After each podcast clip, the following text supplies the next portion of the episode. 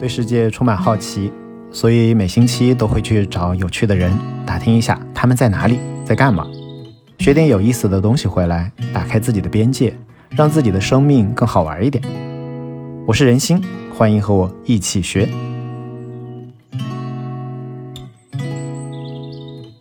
大家好，欢迎大家来到。人心这周找谁学？这仍然是一个单口的节目哈，继续聊书。那么这次聊哪一本书呢？聊《随机漫步的傻瓜》。《随机漫步的傻瓜》也是塔勒布的一本书啊。那其实本质上来讲，这本书是最开始写的，那后来才写《黑天鹅》，后来才写那个《反脆弱》。但是我们反正机缘巧合，就把它倒过来讲。所以呢，今天大家很有可能会发现，为什么讲的比前两章还要讲的浅一点？唉，是因为这本书写的早啊，没办法。然后另外一部分呢，可能有一部分的内容跟另外两本书有蛮多重复的部分。那重复的部分不怪我，怪塔勒布，对吧？他几本书其实都在围绕着一个同一个主题在讲。就是在讲不确定性啊，搞不定啊，鬼知道未来会发生什么呀，不要盲目乐观啊，都在讲这些东西。所以呢，我们今天就回到那个源头上面。这个其实不是第一本书啊，它其实更早还有别的书。回到它有名的第一本书《随机漫步的傻瓜》，来看一看不确定性的大师，他第一本书写的是啥？那今天给大家分享一下我看到的一些感想啊。那首先的话呢，我们可以聊两个问题。第一个问题是小明啊，我们小时候的好朋友小明同学。他们去买股票，每年呢都赚至少一倍的钱，连续四年了。这个时候是否可以说明小明的那个投资能力很强？这是第一个问题。第二个问题呢，就是一个城市过去五千年最多一年的降水也不超过八百毫米。我们在旁边修堤坝的时候，按照八百毫米准备，因为过去五千年最多的一次也不超过八百毫米，我们按照八百毫米来准备，是不是一定没问题？这是第二个问题。那第三个问题啊，福布斯访谈二十个成功 IPO 的创业者，就是访访谈所谓成功人士嘛，大家经常在杂志上面会看到的，发现呢，他们大多数都有一个特质，是有毅力、肯坚持，是否代表？如果我们想要创业成功，我们也应该有毅力、肯坚持。好，三个问题，一个是关于买股票的啊，一个是关于那个修一个堤坝的，一个是关于那个 成功人士分享成功学的。那这三个问题，你想一想，你想一想，你是否对其中任意一个问题的回答是，哎，好像挺有道理呀？如果你是这这个回答的话，那我推荐你，强烈推荐你读一下《随机漫步的傻瓜》，读一下这本书，它会颠覆你的认知，为你打开看世界的一个新的角度。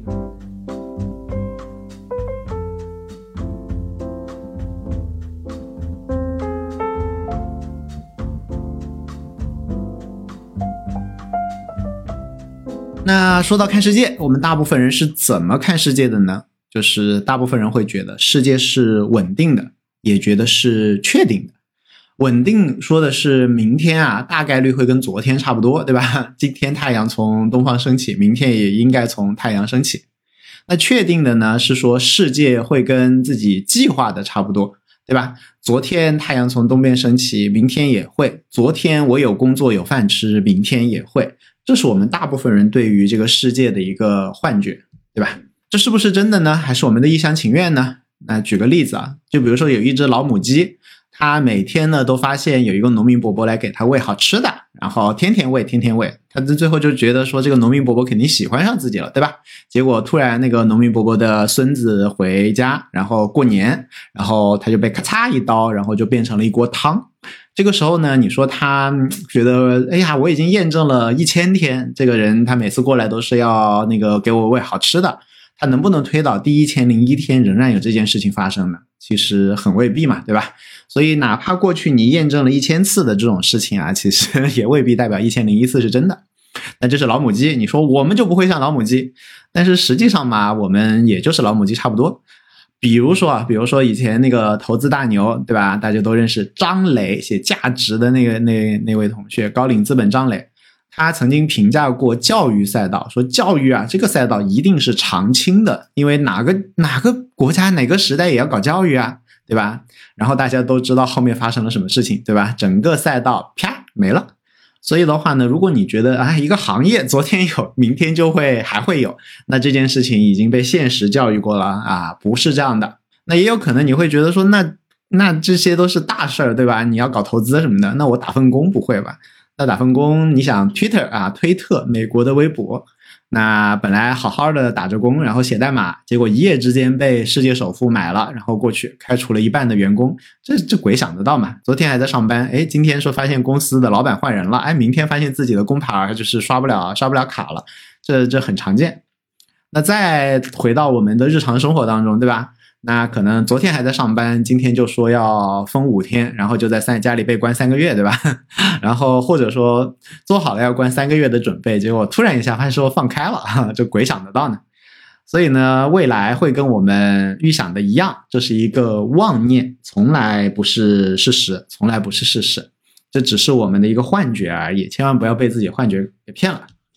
这个时候呢，你可能会说，当然不可能一模一样啊。但是我们学过概率是吧？我们可以做一个大概预估，根据历史数据，我们可以呃算算一个概率分布，画一个中型曲线。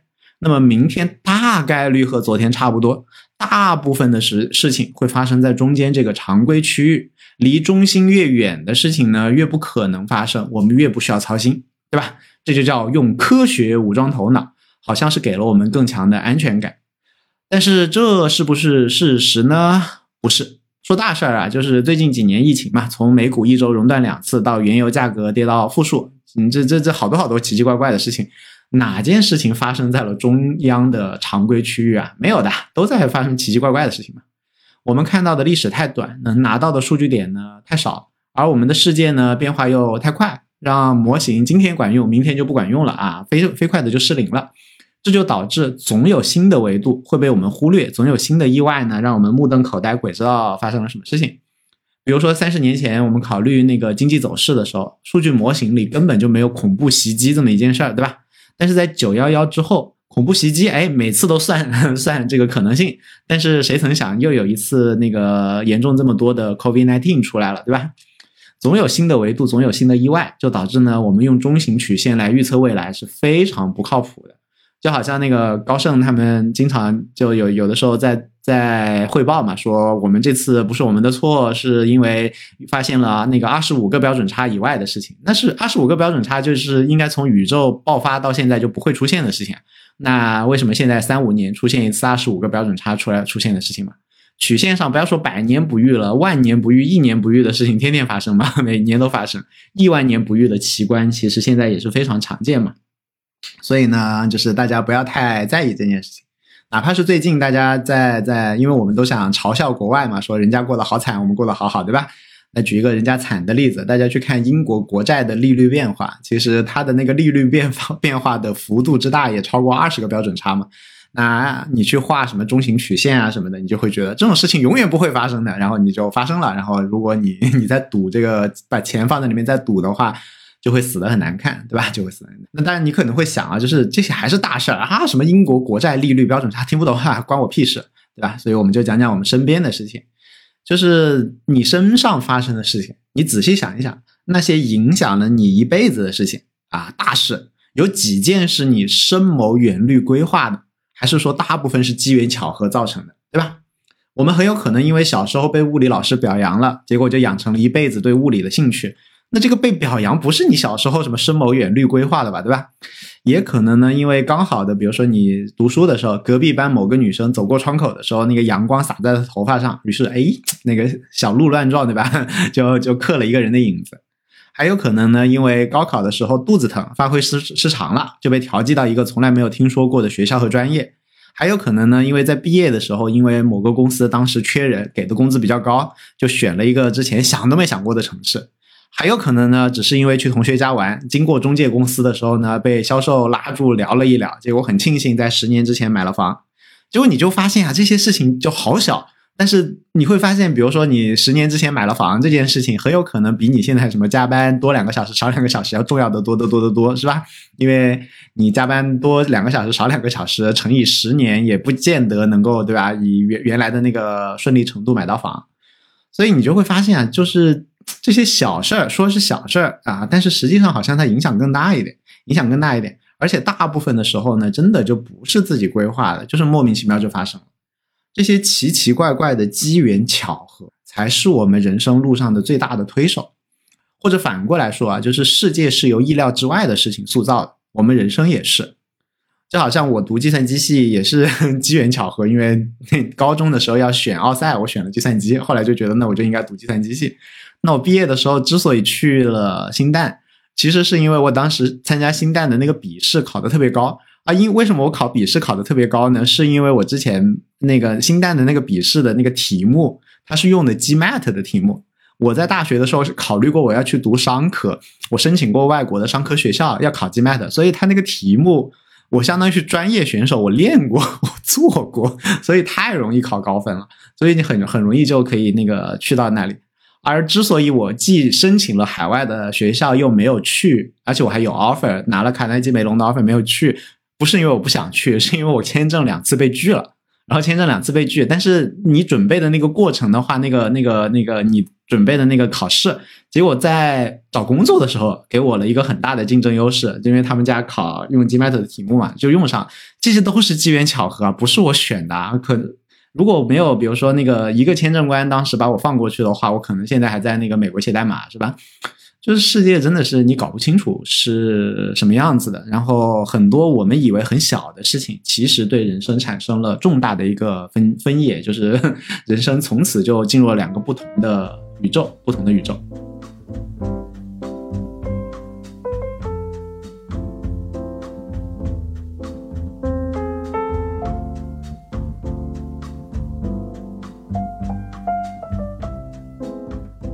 那么问题来了，嗯，如果世界呢真的像我刚刚这样子描述的这样子的高度的不确定性，为什么我们好像没这个感受呢？对吧？刚刚我讲的危言耸听，好像世界是个赌场，鬼知道明天就怎样，然后一不小心就滑到另外一条路去了，搞得好像大家都每天在拉老虎机，在碰运气一样。但是我们每个人的体感好像并不是这样，对吧？我们可以看到，学习努力的同学拿到了更高的分数啊，工作出色的同事涨了薪水啊。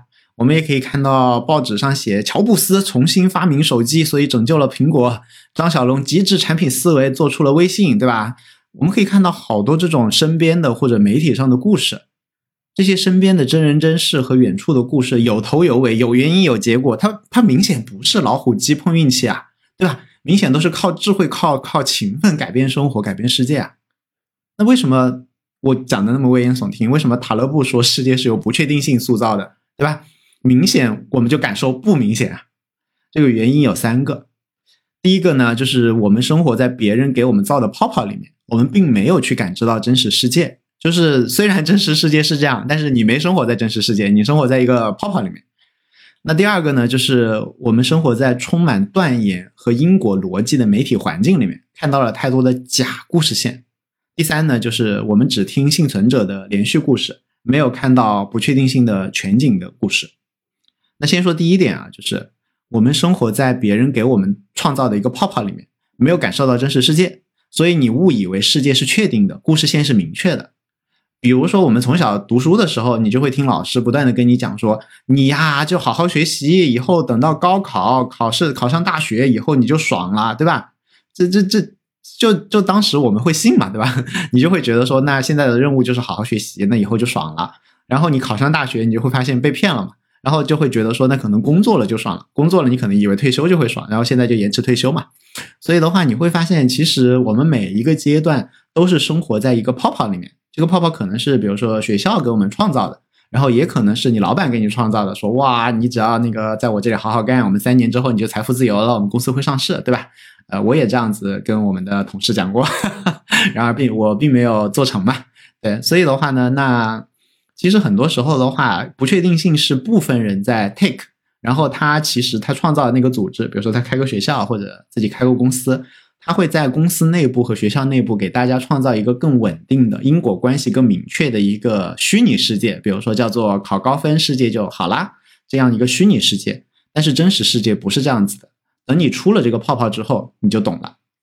呃，这边岔开一下，我就想到说，有一次在知乎上看到一个问题，有人问说，哎，为什么感觉就是以前的同学都差不多，但是到了社会上之后差别那么巨大？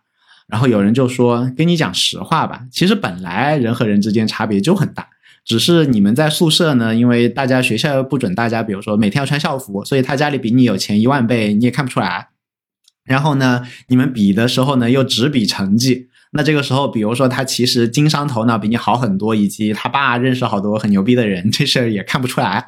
但是，一旦回到真实世界里面，这些东西就都出来了。所以，其实不是说啊，大学之后或者说学校之后，人与人之间发生了很大的变化，而是人与人之间本来本来就有那么大的不一样。但是呢，我们通过学校过滤了那些不一样，让你以为哎，大家都差不多。然后这个时候的话，你活在一个泡泡里面。那我经常举的一个活在泡泡里的例子的话，就是高速公路站的收费员嘛。因为我之前确实知道有些人的话，他们是需要靠搞关系，然后是要去塞钱的，然后才能去到去做高速公路站收费员。因为大家觉得这是个铁饭碗嘛，对吧？这是好事儿。那铁饭碗的话呢，那那那肯定就是 大家都想去嘛，就就就就待着，觉得是好事儿。那但是实际上呢，就是国家一旦一旦说，那我们高速公路大家都用 E T C 吧，那顿时的话呢，那这批人怎么办嘛？这批人怎么办嘛？尤其现在财政这么紧张，也不见得会给大家特别好的一个安置，没有地方安置，也没有钱。那他一直在只会在高速公路站上收费收钱，那这个工作他在外面去怎么找工作？就非常痛苦，非常痛苦。那你说之前那十年是不是稳定的呢？是。那这个稳定是真实的吗？其实真的不是。真实世界就是一路动荡的，而且 E T C 取代人类的收费员，这就是一个大浪大势所趋。不要说 E T C 了，你想银行的柜员对吧？银行柜员，你已经多久没去过银行？你去银行也会发现他们在引导你去那种一堆的那种机子面前自自助办理是吧？连连身份证啊什么的全是自助办理。银行的柜员的岗位也在大规模的消失，大规模的消失。那这样子大规模消失之后，但是之前你一直觉得这是什么银行的人啊，什么高速公路站收费员，这是稳定的岗位嘛？他们也会一直觉得稳定。但是你当你把时间线拉长，然后你就会发现，其实啊，这就是个幻觉。所以呢，第一个，我们生活在不确定性当中，但是自己感受不到，就是因为我们生活在幻觉里面，生活在别人给我们制造的泡泡里面。那第二点呢，就是因为我们生活在充满断言和因果关系的媒体环境里面，看到了太多的假的故事线。那第一个就是，只要你是在听一个讲故事的人去讲故事。那他一定会讲你喜欢的听嘛？那这个人的话，他只要善于观察，他一定能找到因果关系，能一定能找到故事讲给你听。就比如说有一个心理学家，那个斯金纳，他就做过实验嘛，就是给鸽子随机的去喂喂吃的，然后就发现说鸽子会自己去总结规律的。比如说他发现自己在搓脚，是吧？那你刚好喂吃的，他下次就会觉得，哎，那搓脚说不定有用，他就一直在搓脚、搓脚、搓脚，然后发现你又喂了一次，哇靠，这这这再次验证啊，那他就发发明出了一种迷信，叫做搓脚得食物，搓脚得永生。另外一个鸽子可能正在拍翅膀，他就发现说，哇，拍翅膀的时候有吃，他会自己总结的。但是其实斯金纳看都没看他们，就随机丢吃的。所以的话呢，我们这个人类也是这样的，就是我们会在自己的日常生活当中随机总结规律。而且更糟的就是呢，我们会希望说从别人那里听到这些规律，比如说，哎，王兴为什么成功啊？是因为他，比如说情面啊，对吧？谁谁谁为什么成功啊？因为他洞洞穿了什么什么一切，他产生了认知升级。谁谁谁为什么成功啊？因为他更早的理解了什么什么 AI 是什么一切，对吧？我们呢我们会把事情简单的归因，简单的归因，说因为什么，所以什么。那因为什么？所以什么？其实跟鸽子的总结说，哦，原来是因为我搓动了我的那个小翅膀，所以我才得到了吃的，其实就是一个逻辑嘛，就叫封建迷信。然后呢，因为我们喜欢听这种故事，所以媒体啊，像这种讲故事的人啊，就一定会给你讲到这种故事。所以的话呢，我们脑子里会就灌灌了大量的这种莫名其妙的因果关系和莫莫名其妙的这种故事线啊，其实毫无关系。那另外一个呢，就是呃，一是我们想听故事嘛，嗯，然后别人也喜欢讲故事嘛，所以我们就会灌一堆的屎在脑子里面，都是故事。那第二个呢，就是我们不仅喜欢听故事，我们还非常喜欢听明确的断言。如果比如说你问我一件事儿，我跟你讲说，哎，具体情况具体分析，其实你脑子里面第一反应是不是，哎，这个人又要讲废话了，这个人又要讲鸡汤了，是吧？我们每个人都更喜欢因果逻辑清楚的故事线，然后讨厌那种完全搞不清楚状况的真实，以及讨厌那种模棱两可的话，是吧？就比如说两个老师教你营销，一个告诉你说当今世界啊，推到现在就是比如说私域的世界，你只要搞定私域，其他一切都是假的。还有一个告诉你说一切定位，定位是最重要的。那你就会觉得好像很有道理的样子，他在举一堆例子。但是一个老师跟你讲，其实啊，他要具体事情具体分析。然后我们有八大流派，每个流派适用范围不一样，你要详详细细的先理解你自己。巴拉巴拉巴拉巴拉讲一堆，你会觉得，哎呀，这后面一个老师好掉书袋啊，根本不实战，一点干货都没有。你就告诉我最新的那个靠谱的打法嘛。什么具体分析不具体分析的，就一堆废话。所以的话呢，就是你也可以看得出来是哪一种人会比较受欢迎嘛？肯定是那种斩钉截铁告诉你说，你跟着我做一定有效，七天保效果，是吧？这样子肯定有效嘛。然后你跑到抖音上去看。看看是那种，就是会告诉你说，哎呀，我们这件事情左边也有一定道理，右边也也有一定道理。人家说骑墙啊，取关了，原来你也是这种没有立场的人啊！大家都不喜欢这种观点不鲜明的人嘛，对吧？一定要鲜明，你大家都喜欢断言，不不要给我讲有的没的。所以的话呢，我们就会听到越来越多的断言，但是这种断言都没什么道理，其其实就是满足我们的情绪嘛。那你再想象一下，比如说两个媒体，它报道拼多多的崛起。一家呢，把拼多多的各种事情列了一下，里面没有故事线，只有事实，只有事实。另外一家他就有故事线，隐隐的告诉你说，其实是因为他做了 A、B、C 三件事情，中间还曲折了一下啊，他有一个低谷，后来的话他在低谷下面多么的黑暗至暗时刻，然后的话呢，他发现了一个什么样的妙计，然后这个时候的话要开始崛起。哪哪个故事会比较好看？你看得下去哪个呢？哪一个的编辑和那个记者之后拿钱就会拿得多一点。他拿得多一点，以后他就会写更多这样的故事出来，我们的媒体就会充斥着大量的全是这种啊主观臆断的故事线和因果关系推导，那我们的脑子里就会被灌越来越多的这种东西，就被脑子给 脑子就会被搅混掉。总的来讲，就是脑子会被搅混掉。所以我们第二个不能看到真实世界的原因，就是脑子里面的屎太多啊。那第三个的原因呢，就是我们只听幸存者的连续的故事，没有看到不确定性的全景，就指你那不故事不全面嘛，故事不全面嘛。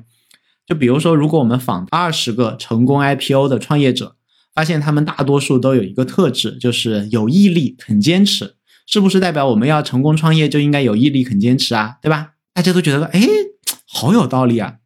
可是你想一想，如果我们同时也访谈了一千九百八十个倾家荡产、妻离子散的创业者，发现他们的共同特质也是有毅力、肯坚持呢，对吧？当然了，因为他们没做成嘛，所以我们大概率会不会写是有毅力、肯坚持，会写成他们叫固执、认死理、不听劝，是吧？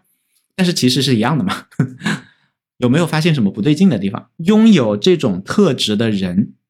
二十个成功，一千九百八十个人失败，两千个人百分之一的人吃了这个药会了不起，百分之九十九的人吃了这个药会死，这不就是个毒药吗？但是呢，你想想，会有人去采访那一千九百八十个具备类似特征但是但是没有成功的人吗？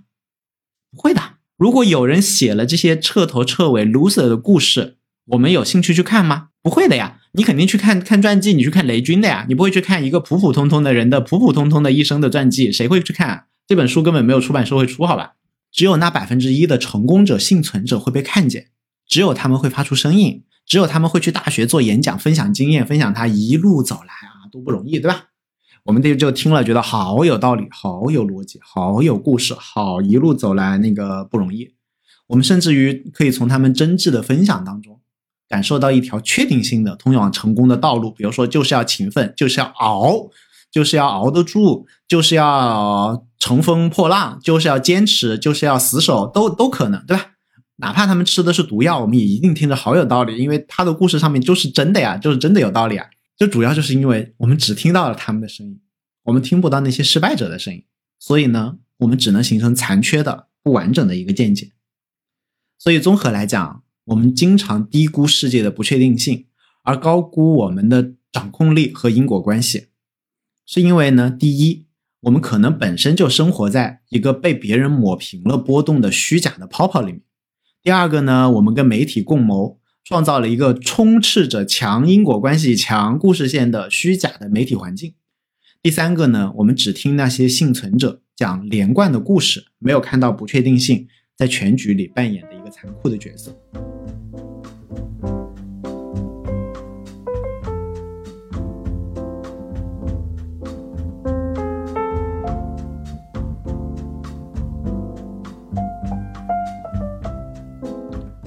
那么我们怎么做才能最小化虚无的感觉，最大化自己在这个随机漫步世界中的收获呢？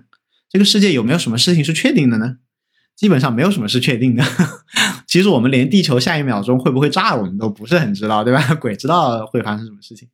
但是不代表不确定的事情你是不能影响的，不确定的事情你也可以影响啊，对吧？就明天你不确定下不下雨，对吧？但是你是可以决定你带不带伞的，是吧？你不确定明天的温度高和低，但是你是可以决定今明天要不要多穿多穿一件衣服。有些事情啊，不一定要确定你才可以影响，不确定也可以影响。那我们可以用哪些方法来影响我们在不确定性的世界当中的存活率或者说收益率呢？三件事情，就是从书上书上我我读下来的话有三招啊，对。因为塔勒布的书写的真的是啊，那叫一个 东拉西扯、啰里吧嗦。虽然我非他是我最喜欢的作家，但是真的是对，反正我总结我的那个、那个、那个感想上的三招给大家。第一招呢，就是可以做的事情就是减少噪音啊，减少噪音主要就是少看新闻，多学常识。前面说了，就是我们都很喜欢看新闻、听故事，但是新闻和故事呢，就是会给我们创造大量虚假的故事线和因果关系。反倒会让我们没有办法看清楚真实的世界。这些东西啊，就像垃圾食品一样，吃多了伤身体啊，所以最好要少吃。如果你在做投资呢，建议就不要今天看一下涨了多少，跌了多少，最好一个月再干一次。比如说今天涨了百分之十，明天跌了百分之十，后天又涨百分之三，大后天又跌了百分之五。其实一个月下来，涨涨跌跌相互抵消，也就涨了个百分之五。但是你每天看，今天激动不已，明天难过伤心，一会儿纠结买少了，一会儿纠结要不要割肉，这些时间精力呢，本质上都是浪费的。你有这个时间精力，吃吃饭、读个书，对吧？跟朋友聊聊天，或者来听个我来聊个天，对吧？都更有价值一点，都更有价值一点。所以的话呢，你那个关注新闻就少关注，然后对于自己投资品的那个短期波动也少关注，所以这样子的话会。不说你可以成什么事儿吧，但是至少可以节约自己一些心力资源嘛，对吧？如果你实在喜欢看新闻，那也建议不要天天刷，一个月看一次。今天哪个偶像塌房了，明天怎么怎么反转了，后天俄乌关系又有新变化，大后天呢哪个网红逃税被抓了，那本质上来讲这些事儿关我们屁事儿，对吧？如果你实在忍不住想要刷，可以一个月刷一次。让那种反转的事情反转完，各种瞎猜，尘埃落定啊，看个结果，对吧？这样又可以省下大量的时间和脑力。如果你一定喜欢看故事呢，建议一定要把故事当故事看，不要当教科书看。比如说，故事告诉你黄峥有梦想、有毅力，所以把拼多多做了起来。我们读的时候一定要知道，这就是个故事，这就是个故事。跟金庸先生写杨过小龙女的爱情感动天地什么，所以十六年后跳崖还能见到小龙女。本质上是一模一样的，本质上一模一样的，对吧？因为拼 拼多多我还算了解的多一点，就就就真的跟跟坊间传闻真的完全不一样。好多公司，就但凡我知道内情的公司，基本上都跟 PR 稿是完全不是一个东西。然后，所以大家不要那么相信故事。那回到日常生活，比如说故事告诉你说，他们家孩子从小严格要求，严格要求吃饭都必须要在那个那个十五分钟后吃完，最后上了哈佛。你要知道，这就叫幸存者偏差。还有很多吃饭被骂的孩子，最后都进了精神病院，但是书上不会写嘛，对吧？读的时候当故事就好，千万不要往心里去，千万不要往心里去。所以的话呢，大家就少看新闻啊，少听故事。那你说不看新股票，不看新闻，少听故事，就能让我们变聪明，掌控局势，走上人生巅峰吗？不行啊，这只是防止我们变蠢，对吧？少看一点，就蠢的少一点嘛，对吧？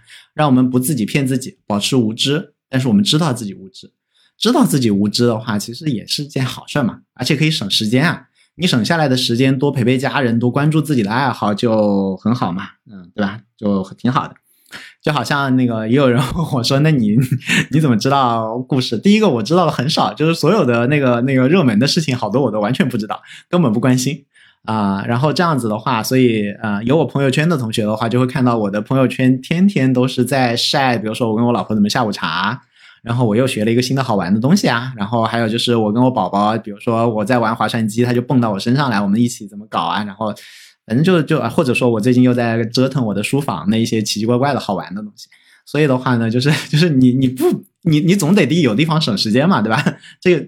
你就可以省下来很多的时间来做这些什么家人啊、爱好啊、陪孩子啊，这都很好嘛，都很好。如果你实在想要学习，实在想要学习，可以多挑一点已经被时间验证过、被历史检验过的书来读，对吧？比如说看看基础的概率论啊，至少了解一下什么叫数学期望，也了解一下除了正态分布以外什么其他的分布，是吧？不要每次就拉个中心曲线来唬人。啊，我最近已经了解了好几个，就是完全就是啊，更像真实世界的分布，对吧？也不一定光光是正态分布。然后呢，你要了解说你学的东西啊，也有自己的适用范围，也不一定都有用。但是呢，就是这些东西它就算没用，它比上层的新闻和故事还是要更加反脆弱一点。你今天学了，五年之后有用的概率要大得多，这是更划算的长期投资，不如花点时间。或者再再打个比方啊，就是你同样学东西，你可以学现在最热门的，比如说跟人家去讨论什么什么 Web 三一堆东西，对吧？但是很有可能你现在讨论的这些东西，在过一年，然后你你辛辛苦苦也在追，也在也在研究，你过一年可能就没人没人搭理你了，因为你讲的东西就已经过时了。但是呢，你如果比如说把同样的时间你拿去看，比如说看那个嗯，我现在想不起他的名字，写那个。呃，比如说货币的非国家化，你去看看那个那个那个那个谁写来着？对，然后比如说你去看比特币的白皮书，对吧？然后这个东西你过五年仍然大家还是要尊重的，就是经典是吧？你你读的这个东西还是牛逼的，大家还是会认你的。所以的话，你不要追那些短期的短期的那些泡泡，然后在那边浪费时间没有用，对吧？所以多看点长期的东西，这个是更有效的。那第二件我们可以在这个随机漫步的世界来做的事情呢，就是让自己更灵活、更开放。如果世界是一个标准化的游戏啊，就是大家是拼智慧、拼努力的，这时候我们是否灵活开放不重要。如果呢，随机性和运气扮演了重要角色，我们越灵活、越开放，就越如鱼得水。举例来讲啊，就比如说，比如说那个、那个、那个，如果是搬砖、盖房子。设计图是固定的，砖头是买好的，只需要一块块搬就好。这时候灵活性、开放性一点都不重要，努力最重要，对吧？灵活开放耽误你搬砖。但是呢，如果你的人生是打德州、打麻将呢，是不是最重要的其实就是灵活开放，对吧？根据当前的牌面和新摸到的牌，及时的调整策略，这个时候才是重要的呀。你不是说你打打德州和打麻将的重要的能力不是摸牌的速度和力度吧，对吧？不是啪的力度吧，而是你在不断的调整你的牌面，对吧？你要把牌面调到说它能够听的牌越多越好，可胡的牌越多越好，或者说你的那种牌的可组合性可以吃的牌的概率越大越好，是吧？你在调整的是这个呀。所以的话呢，大家要想一想说，哎，我有没有保持灵活开放？还是说每一天都是很僵化在以前的一个以前的一个思路上面？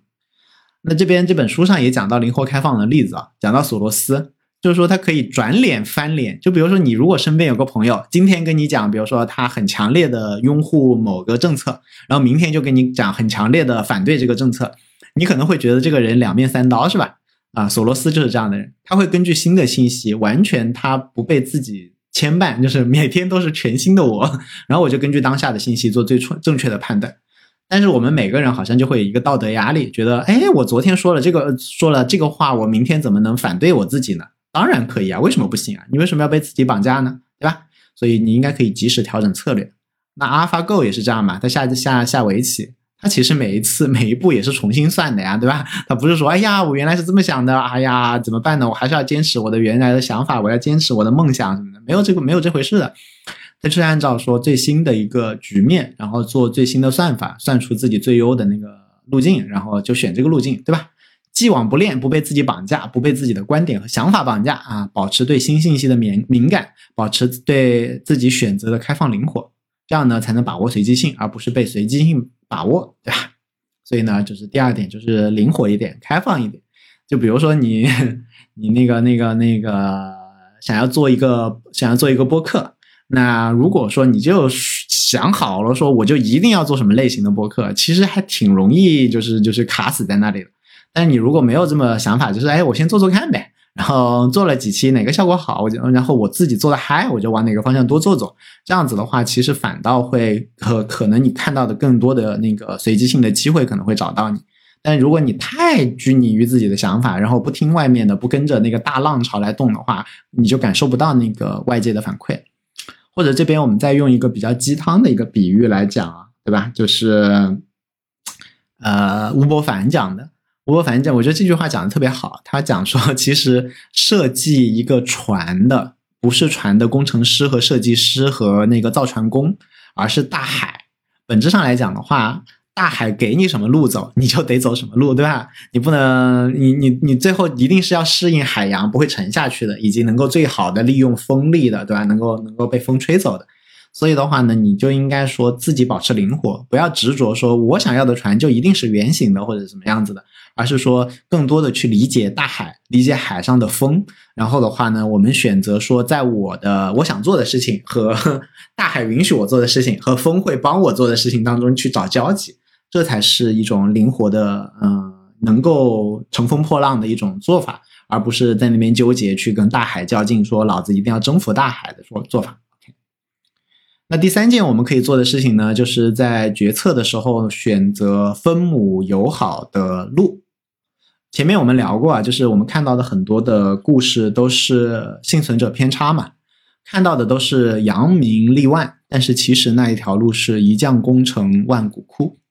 我们在给自己选择道路的时候，不要只盯着几个胜利者，盯着那少数几个分子看，要看这条路上大多数人，也就是分母最后收获了多少。因为非常坦诚的讲，在追逐所谓的世俗意义的成功的道路上，其实我们绝大部分人都会是分母，而不会是分子。所以呢，我们应该选择的应该是分子过得很爽，但是分母过得也不太糟糕的路，对吧？分母也不过得不太糟糟糕的路。比如说，如果有两个赌局，一个赌局告诉你说，赢家赚一百个亿，输家每个人打一顿。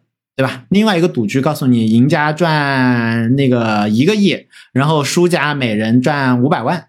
那我们其实强烈建议大家选第二条路，强烈建议大家选第二条路。虽然整体看起来回报可能还没有第一条路多，所谓数学期望，但是大家要想一想，就是我们大概率会是那个拿五百万的，是吧？对吧？你得拿那个五百万跟跟那个被打一顿去比，你不要拿那个大奖的那个那个一个亿去跟那个一百个亿去比。是吧？因为那个是少数人的事情，是分子的事情。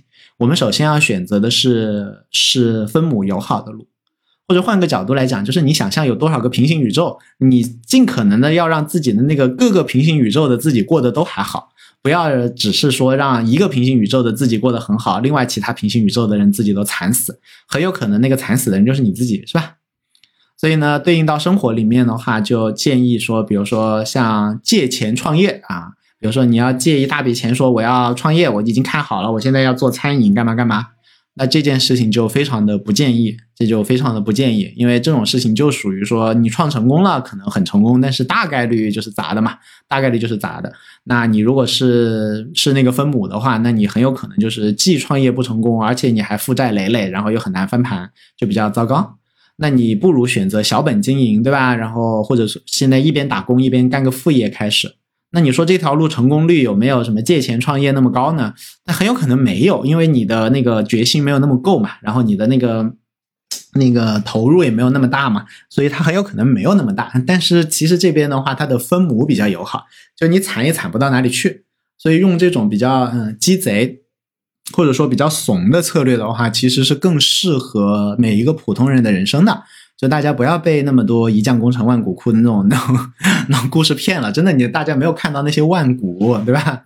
对，就是包括我我我身边有很多的那个那个企业家的朋友，就是就是大家会在杂志封面上看到的。其实你会发现说很多人过得很惨的，就没有大家想象当中那么幸福的。然后过程当中，其实很多很多人已经负债累累了，甚至于甚至于发生过有那个有认识的人那个因为一个。疾病，然后突然过世，然后叱咤风云的人物，然后结结果发现他小孩子在海外的那个学费，就是他挂掉之后的话，海外的学费是没有的，是没有的。他没有那么多钱，全是负债，没有钱的。然后有这种事情，还有经常上上杂志的某家公司的那个 CEO，就是他们的公司的另外一个合伙人跟我讲，就就说。他有一天晚上，因为他睡不着，他三点钟刷他们 CEO 的那个刷刷朋友圈，发现他 CEO 就发了两个字，就是想死。然后过了一会儿，那个就删掉了。但是他已经感到感受到了，对吧？就很多人其实也就是表面光鲜，就吧？就就没有那么没有那么好。所以的话呢，你不要去羡慕那个分子，但是呢，你大概率也是做成一个分母。那先选一个那个选一个那个 分母友好的路，然后这样子开心的概率会更大一点，开心的大概率会更大一点。这第三个。那最后一个做法，我们前面讲了三个是啥来着啊？一个就是稍微稳妥一点嘛，对吧？选择分母友好的路嘛。还有一个就是那个少看新闻嘛。还有一个就是更灵活嘛。那最后一个那个点的话呢，就是建议大家可以考虑的打法就是，呃，应养可以养成一个更好的去应对不确定性的一个习惯，那就是用模拟和准备替代预测和计划。举个生活当中的例子啊，就是假设你要去海南去旅游，看到天气预报说那段时间海南的平均温度会是十五度，但是有一个台风在附近，不确定是否登陆，所以呢，未来有百分之五十的概率气温会上升到三十度，但是也有百分之五十的概率气温会下降到十度。这个时候你会怎么准备衣服？你会怎么准备衣服？你会不会做一个单线程的预测，算一个数学期望？觉得未来的温度平均还是十五度，因为百分之五十的概率上升，百分之五十的概率下降到零度嘛，三十和零加起来除以二等于十五嘛，对吧？你会不会觉得，哎，那加起来除以二等于十五，所以只带适合十五度气温穿的衣服，会这样吗？肯定不会嘛。我相信大部分人都是想着说，哎，那有可能三十度，有可能零度，那我就要把三十度和零度这两种情况都考虑一遍，带几件短袖 T 恤啊，也会在箱子里塞羽绒服和外套，是吧？你都会都会准备嘛？所以呢，我们不能因为未来的平均温度是十五度，就只准备十五度的衣服，而应该看到未来有可能三十度，所以准备 T 恤；有可能零度，所以得带羽绒服，对吧？就是非常非常朴实简单的场景的模拟的思考。那讲到这里，你可能会觉得这这这这这就废话，对吧？谁不这么想，谁傻瓜。但是呢，你想想，在真正重要的事情上，我们就是这么傻。举个例子来讲，如如果有个投资品。百分之七十的概率让你赚一百万，百分之三十的概率让你亏一百万，你怎么看这个投资？因为百分之七十、百分之三十听起来太复杂了，所以我们的脑子会自动把这个交易简化成这个交易大致赚七十万。但是这个简化就好像把海南的天天气定义成平均十五度一样，毫无道理嘛。真实的情况就是，我运气好的时候赚一百万，运气不好的时候我亏一百万。没有任何一个场景下面我是刚好赚到七十万的。但是你想想，你的大脑会不会这样自自自动的来做简化？如果你觉得不会的话，那我再举个更极端的例子啊。如果有个交易，它百分之九十九的概率会让你赚一百万，百分之一的概率让你亏一百万，你会怎么理解？大概率你是不是会进一步的简化，觉得这是一个好生意啊？几乎没什么风险，稳赚不赔一百万，这也不是事实啊！如果有一百个平行宇宙，会有一个平行宇宙我们会亏一百万的，这个风险显著的存在，不应该忽略掉。只有看到了这个风险，正视这个风险，我们才能够想出来策略来应对或者对冲这个风险，对吧？这两个例子里面呢，我们都会发现，因为我们的大脑算力有限，所以会对复杂的现实做大刀阔斧的简化。未来呢，本来有无数种可能。但是我们在大脑计算的时候，莫名其妙会把它缩减成一个，方便自己理解。而我们根据简化后的模型去做预估、做计划，就好像我们根据海南平均温度十五度一样准备衣服一样，完全不靠谱，完全不靠谱。举个例子来讲，就有些同学会问我说：“你觉得，比如说，对，因为我其实我其实完全完全做不了神棍，但是经常会有人问我说，你对于比如说经济怎么看，对吧？会不会开放啊？或者说经济会怎么样？然后那经济会好吗？什么的？然后就很希望听到一个明确答案。”那首先第一点就是，我其实对于宏观经济我学的乱七八糟的，就是根本好多事情我完全看不懂，所以我根本做不出这个判断。第二个呢，就是我看过很多的数据，就是呃关于经济学家和政治家对于未来的判断，基本上来讲，他们跟猴子在墙上丢飞镖的正确率是一样的。就是不仅我是 SB，其实那些大师也都是 SB，就全部都是瞎讲的，根本判断不出来。但是呢，你想，你仔细想想，你现在是不是很想听到一个确定性的答案？就比如说，到底，对吧？这这个会会开放吗？还是会马上还会缩回来，对吧？是会那个经济会朝哪个方向？是不是你很想听到一个确定性答案？所以，既然大家想听，就会有很多卖答案的人会出来讲答案，对吧？会出来讲答案。但是这个缺点是什么呢？就是一旦你听到一个答案，你会信，然后你可能就会按照这个答案在准备。就好像这个人说海南就会是三十度。有一个有一半的科有一半的那个经济学家说海南未来三年都会是零度，然后听了那个零度的，你先听那个零度的，觉得他讲的很有道理，你可能就准备羽绒服去了。你听到那个三十度的，觉得他好有道理，你可能就会去去准备 T 恤去了，对吧？但是实际上应该怎么样？实际上你应该都准备。你两种情况都必须想到，就比如说明天经济就好十倍，或者明天经济就啊，对吧？你都得想到这两种场景，都得预演一下。说那我在两种场景里面啊，我是不是都能混得下去？在某种特定场景里面，我还可以盆满钵满，对吧？你要都要做预演，因为鬼知道明天会是哪种场景，所以比较简单简 比较简单的方法，其实还是老老实实的把可能性列出来，多场景做预演。